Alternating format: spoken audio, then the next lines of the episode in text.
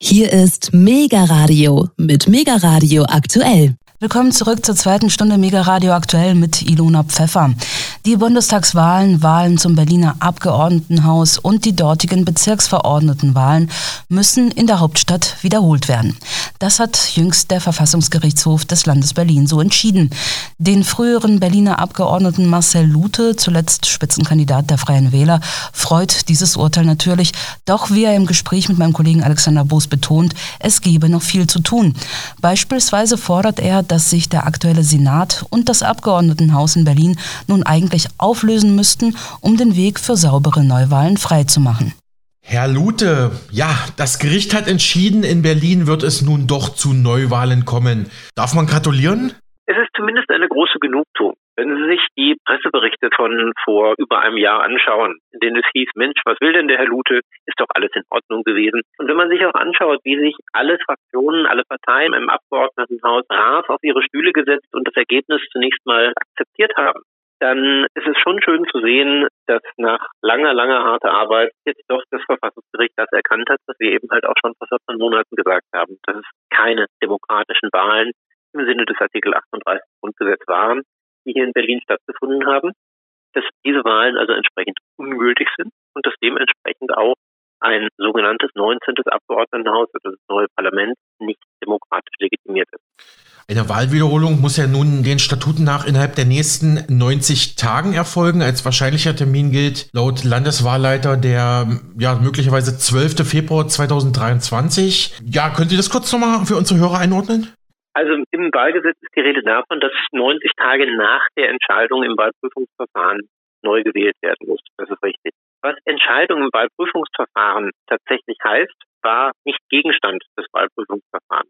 Der Verfassungsgerichtshof hat auf den letzten zwei Seiten seiner Entscheidung mehrere Dinge von sich gegeben, nach denen er einfach schlichtweg gar nicht gefragt wurde. Und im Übrigen, was von vielen nicht verstanden wird, die natürlich nicht in Rechtskraft erwachsen. Was sie in den Gründen einer Entscheidung schreiben, relativ beliebig, entscheidend, also vollstreckbar, durchsetzbar, ist eben halt nur das, was im Tenor in den ersten zwei Sätzen steht, nämlich also, dass die Wahlen ungültig sind. Ich führe das deshalb so aus, weil es ganz zentral darauf ankommen wird, ob jemand, und meine Anwälte prüfen das gerade, gegen diese Entscheidung, die eben halt nicht vollumfänglich so ist, ähm, wie sie beantragt wurde, doch noch vor das Bundesverfassungsgericht. Und dann täte man sehr gut daran, aus Respekt vor dem Bundesverfassungsgericht, mit einer Wahlwiederholung noch zu warten.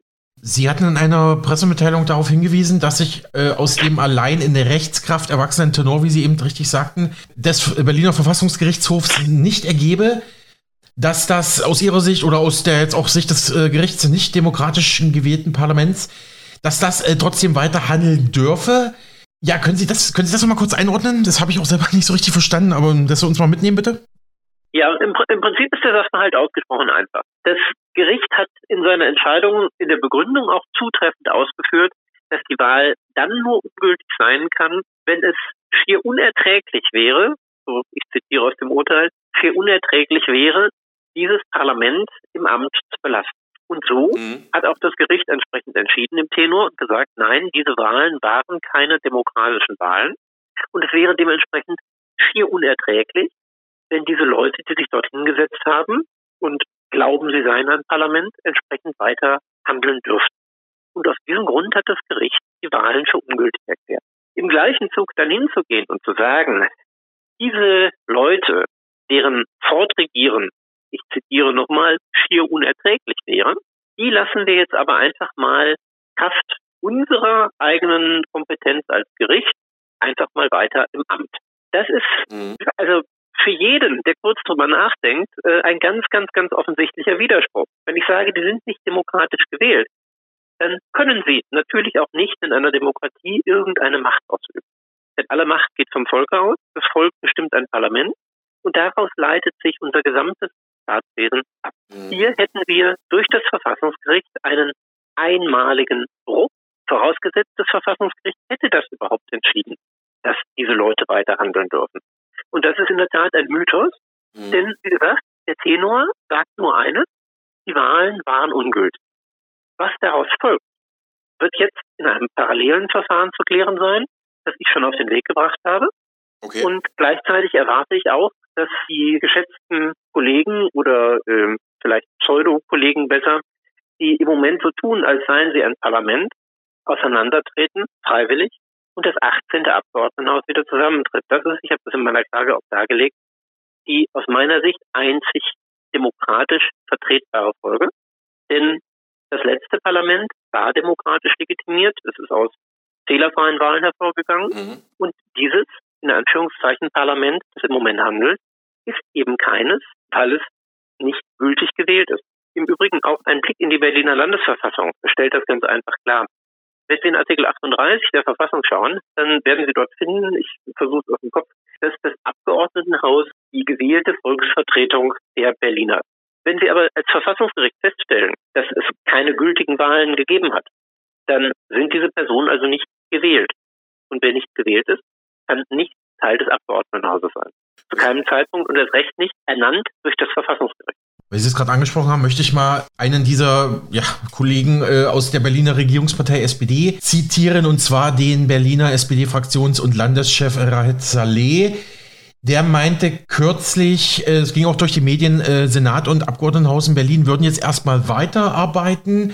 Sagte exakt, das Gericht habe eine sehr weitreichende Entscheidung getroffen, womit wir nun respektvoll umzugehen haben. Daher würden Abgeordnetenhaus und Senat bis zur Wahlwiederholung im Interesse der Berlinerinnen und Berliner, wie die SPD behauptet. Das wäre ja dann ein Verstoß gegen, ja, im Prinzip auch die freiheitlich-demokratische Grund- und Wahlordnung der Republik, oder? Es ist ein fundamentaler Angriff auf das Demokratieprinzip, äh, mit dem Herr Saleh hier gerade wissentlich oder unwissentlich arbeitet. Wenn mir vom Verfassungsgericht ins Stammbuch geschrieben wird, und das ist hier geschehen, dass ich nicht gewählt bin, dann kann ich nicht als Abgeordneter agieren weil ich keine demokratische Legitimation habe. Bis jetzt konnte man noch daran zweifeln, dieses Parlament demokratisch legitimiert ist oder nicht. Mhm. Seit dem gestrigen Tage steht fest, dass es nicht demokratisch legitimiert ist und dementsprechend auch kein Parlament ist. Genauso wie Herr Saleh da sitzt so tut, als sei diese Fraktion, wie sie dort zusammengesetzt ist bei der SPD, tatsächlich der Wille des Wählers, obwohl er es besser weiß, könnte sich auch jeder andere dorthin setzen und erklären, er ist jetzt mal das Parlament. Er sei Abgeordneter. Okay. Denn beide sind gleichermaßen nicht gewählt. Es ist so, so simpel wie klar. Und wie gesagt, die Folge kann nur eine sein. Das letzte demokratisch gewählte Parlament, und das ergibt sich auch übrigens unmittelbar aus der Verfassung, letzte demokratisch gewählte Parlament bleibt so lange im Amt, bis ein demokratisch gewählter Nachfolger da steht. Nochmal, das Verfassungsgericht war nicht gefragt, zu entscheiden, wer das Parlament ist. Das kann es auch gar nicht. Das kann es erst recht nicht in einem Wahlprüfungsverfahren. Es steht mhm. eindeutig, eindeutig gesetzlich geregelt, was in einem Wahlprüfungsverfahren möglich ist. Im Ergebnis können Sie entscheiden, zusammengefasst, die Wahl war gültig oder die Wahl war nicht gültig. Und hier hat man entschieden, die Wahl war nicht gültig.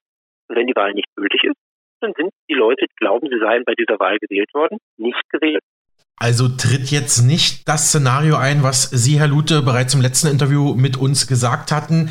Sie meinten ja, wenn jetzt die, Un wenn jetzt die Ungültigkeit gerichtlich festgestellt würde, müsste eigentlich das vorangegangen, das, das vorherige Parlament im Berliner Abgeordnetenhaus zusammentreten. Da waren Sie ja auch noch Mitglied. Und ich zitiere mal ein, zwei Sätze aus der Urteilsbegründung, die mir dank Ihnen vorliegt.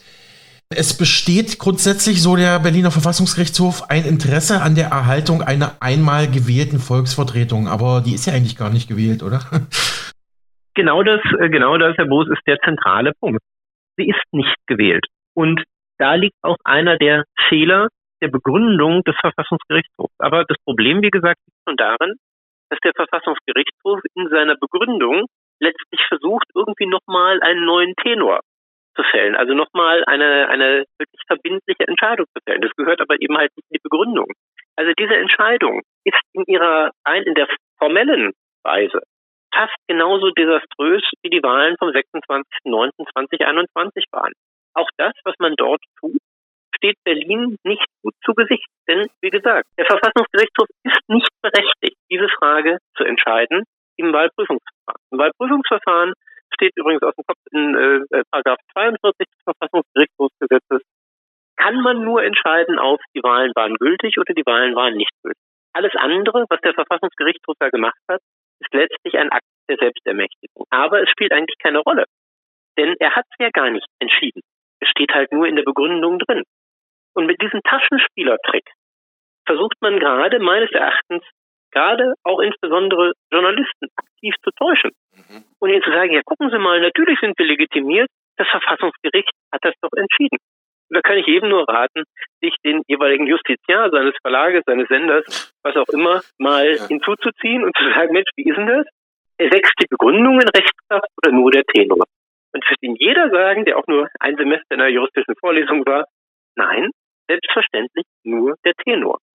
Und insofern ist es ganz einfach. Es ist im Moment nicht geklärt, also nicht gerichtlich geklärt, wer das Parlament in Berlin ist. Genau dazu habe ich aber eben den, den Antrag, der Ihnen hier auch mhm. vorliegt, auf den Weg gebracht. Da ist ein Verfahren vor dem Verfassungsgerichtshof anhängig zum Aktenzeichen 88 aus 22 im Übrigen, für die, die es im Detail interessiert. Und darin wird zu klären sein, ob das Verfassungsgericht nun hingeht, wie ich es beantragt habe, und dieser Versammlung, die sich 19. Abgeordnetenhaus nennt, verbietet, zusammenzutreten und gleichzeitig das 18. Abgeordnetenhaus verpflichtet, wieder zusammenzutreten. Das wiederum, äh, logischerweise, kann ich nicht selbst machen, weil ich nicht Präsident äh, eines der beiden Parlamente bin. Und dementsprechend habe ich in meiner Eigenschaft als Mitglied des 18. Abgeordnetenhauses jetzt äh, gerichtliche Entscheidungen darüber beantragt, dass wir zusammentreten und unsere Aufgaben wieder wahrnehmen. Also Sie kritisieren im Prinzip zwei Komplexe jetzt bei der Gerichtsentscheidung hier in Berlin.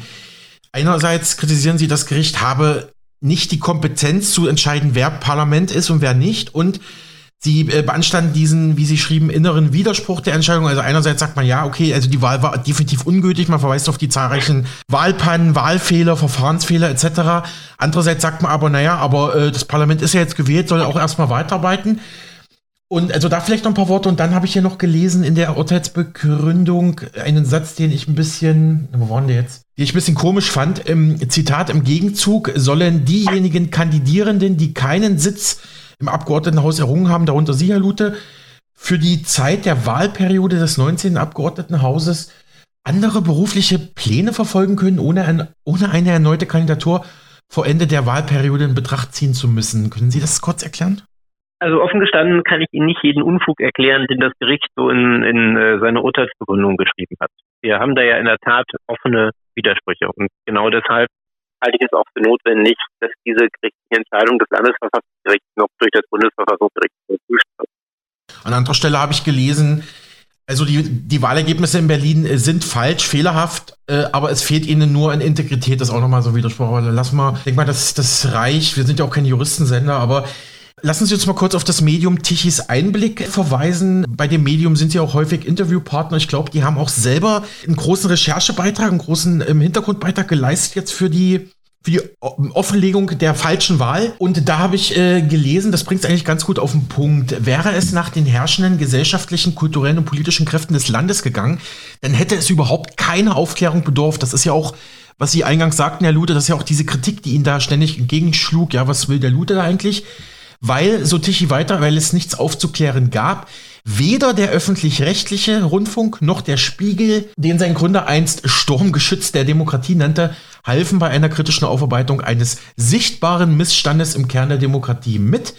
Und weiter, ganz konkret, das Team junger Autoren, das die Protokolle aufdeckte, darunter Sie und Ihr Team, Herr Lute, berichtet äh, vom unfreundlichen Umgang, den es bei seiner Recherche erfuhr, Medien wie die Zeit zogen Verfassungsrechtler heran, die aufzeigten, dass eine Neuwahl in Berlin überhaupt nicht nötig sei. Politiker wie Innensenator Geisel, auch SPD, ähm, ja, äh, hatte noch äh, äh, Wochen nach der Wahl mit, mit Ruspe behauptet, nach jetzigem Stand gehe er nicht davon aus, dass die Wahl in Berlin großflächig wiederholt werden müsste. Also dem ist jetzt jeden Fall Lügen gestraft.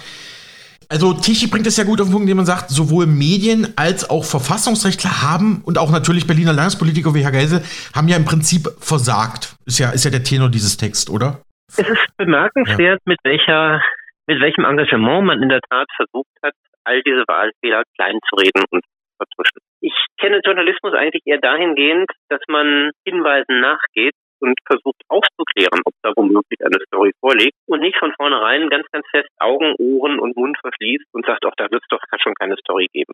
Das ist in der Tat hoch bemerkenswert. Und die Entscheidung zeigt, dass es nur dann, wenn wir aktiv für unsere Demokratie kämpfen, wenn man sich selbst einsetzt und nicht darauf hofft, dass irgendjemand anders schon irgendetwas machen wird, dass wir sie dann auch tatsächlich aktiv verteidigen können. Hätten wir auf äh, Herrn Geisel das ehemalige SED-Mitglied äh, und den ehemaligen Berliner Innensenator tatsächlich gehört und gesagt, Mensch, da war ja gar nichts dran, dann lassen wir doch mal alles sein, dann hätten wir jetzt nach klarem Urteil ein Parlament, das nie durch das Volk gewählt wurde.